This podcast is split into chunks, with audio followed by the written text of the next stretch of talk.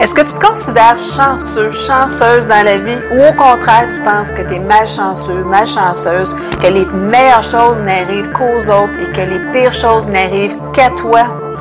Bonne nouvelle, il existe des moyens pour devenir chanceux dans la vie. Et oui, et c'est ce que tu vas découvrir dans ce septième épisode de la troisième saison de La Voix du bien-être intérieur.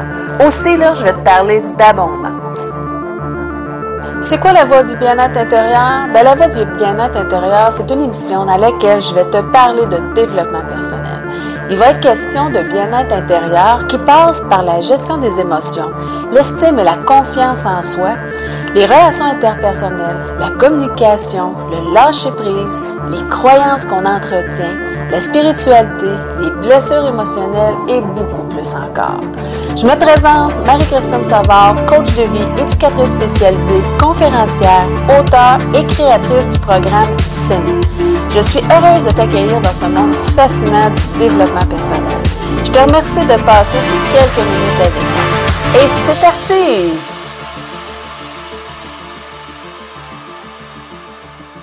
Allô, allô, j'espère que tu vas bien. Est-ce que tu te considères chanceux, chanceuse dans la vie ou tu es plus le genre de personne à qui arrivent les pires catastrophes de la Terre? Parce que ça existe, hein, des personnes comme ça. Je suis certaine que tu as déjà rencontré quelqu'un, peut-être même que tu as quelqu'un dans, ton entourage proche, là, qui, euh, à chaque fois que tu le vois, là, sa vie ressemble à un film d'action ou même un film mélodramatique euh, où il arrive là, euh, plein de malheurs, plein de situations catastrophes. Et quand tu lui racontes là, ce qui t'arrive de fâcheux ou de plus désagréable dans ta propre vie, c'est sûr et certain qu'il t'est arrivé quelque chose de vraiment pire que toi.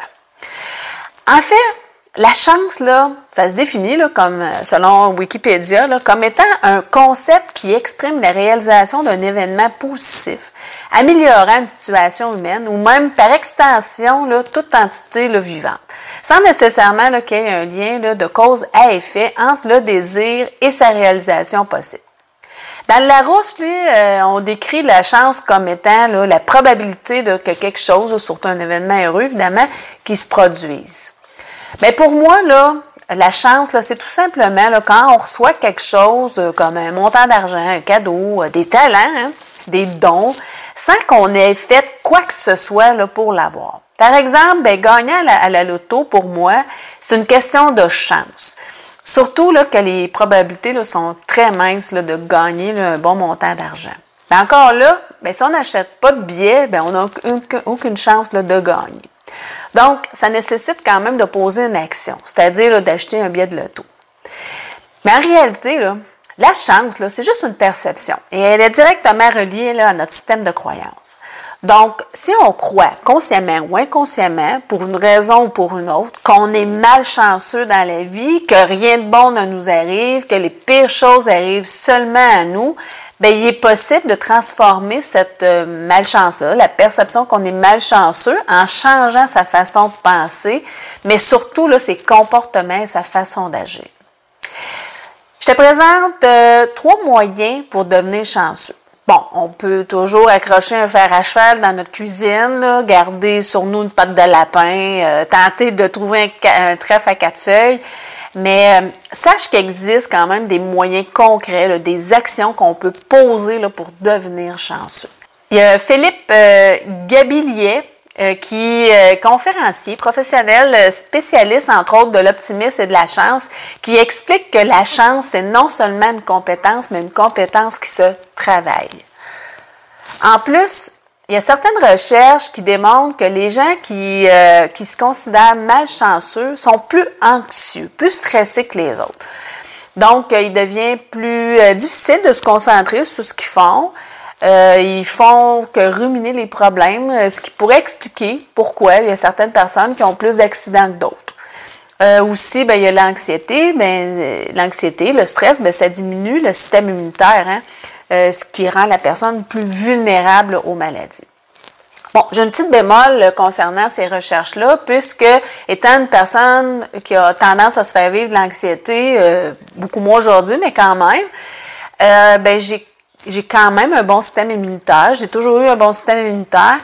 Et j'ai pas vraiment eu plus d'accidents que qui que ce soit. Donc, c'est apprendre, apprendre à la légère un peu cette recherche-là n'est pas nécessairement représentative.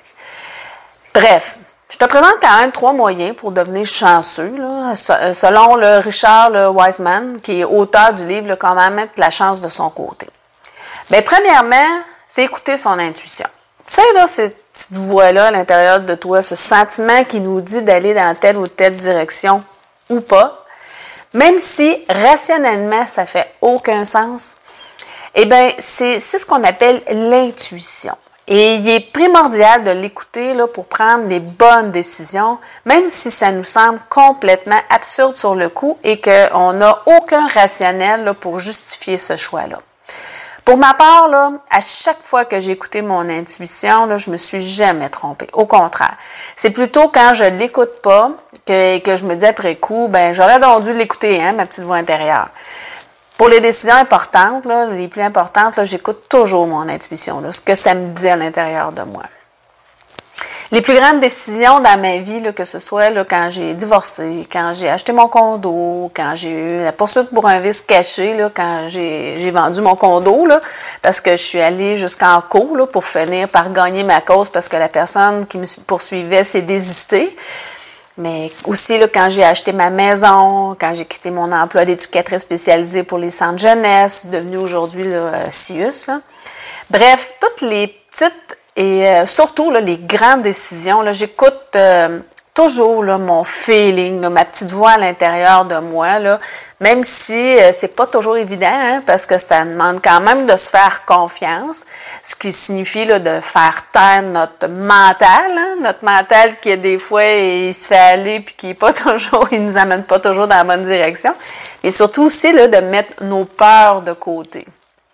Ce qui signifie aussi là, que, que mes décisions ne sont pas toujours logiques et rationnelles. Parfois, au grand désarroi des, des gens alentour de moi, là, parce que des fois, ils ont de la misère à me suivre. je me souviens, là, quand j'ai divorcé, là, euh, disons que je me sentais tellement mal à l'intérieur de moi là, que j'avais juste une envie, c'était de partir là, au PC. Mais euh, il y avait une petite voix à l'intérieur de moi qui me disait Laisse-le dire de partir.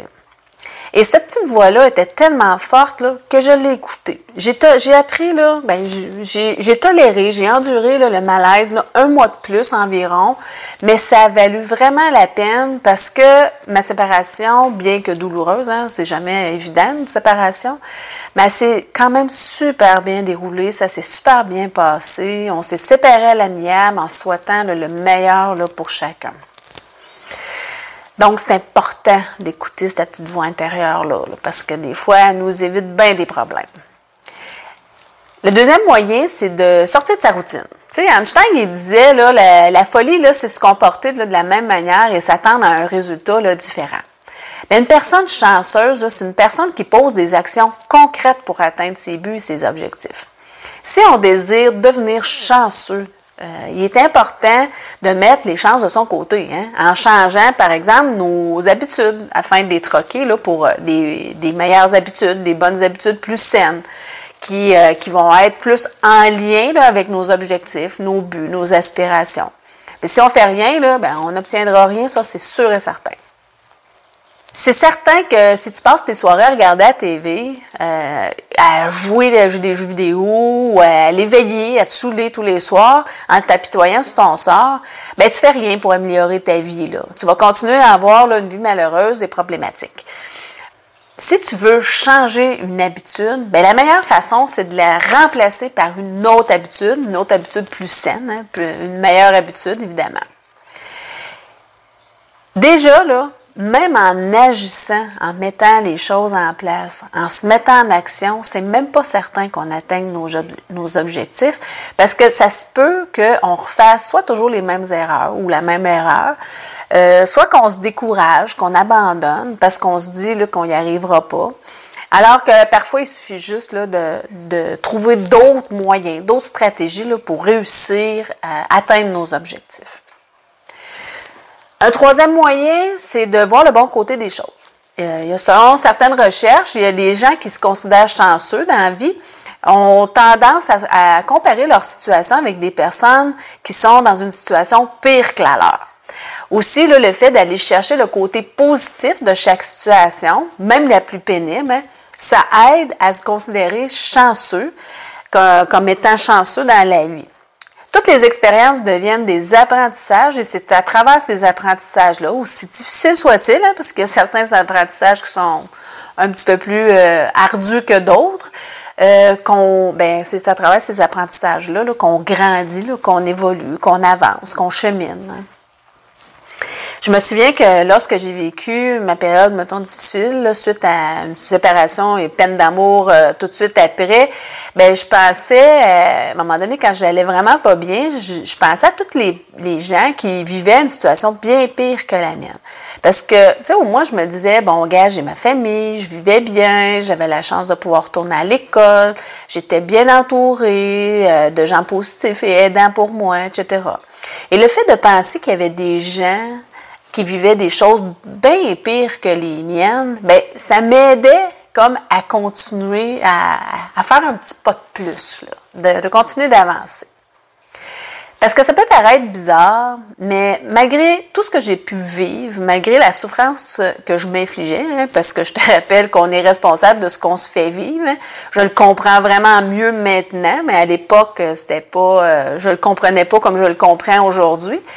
Eh bien, j'ai jamais voulu, malgré la souffrance que je m'infligeais, j'ai jamais voulu souhaiter changer de vie avec qui que ce soit.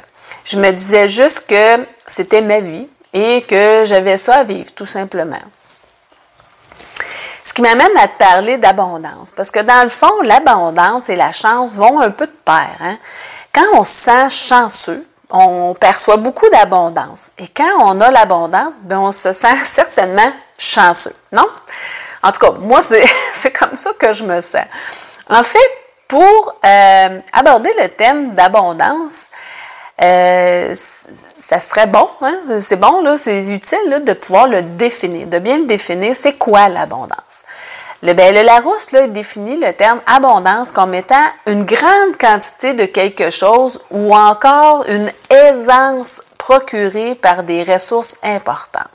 En fait, le terme euh, abondance est souvent utilisé hein, euh, par les temps qui courent. Hein. on parle beaucoup, beaucoup d'abondance, mais on peut aussi parler de prospérité, de fortune, de profusion.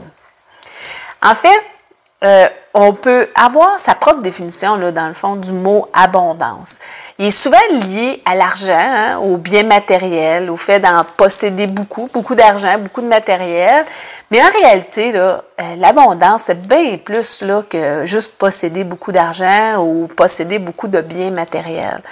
On peut vivre une abondance d'amour, tant dans sa famille qu'avec ses amis, qu'en amour. Là. Même si je ne gagne pas des millions, même pas des centaines de milliers encore de dollars, mais ben moi, là, je me considère chanceuse, choyée et je vis dans l'abondance. Pourquoi? Parce que j'ai une famille unie. Pas, parfaite, certes, mais unie.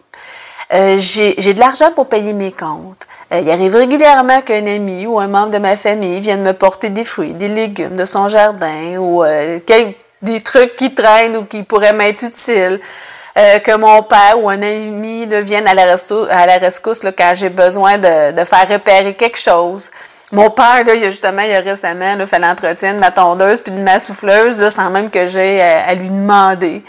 Ou encore, j'ai un ami, là, des fois, là, qui m'apporte, euh, il, me texte, puis il m'apporte un petit déjeuner du McDo, là, comme ça, là, sans que ce soit planifié.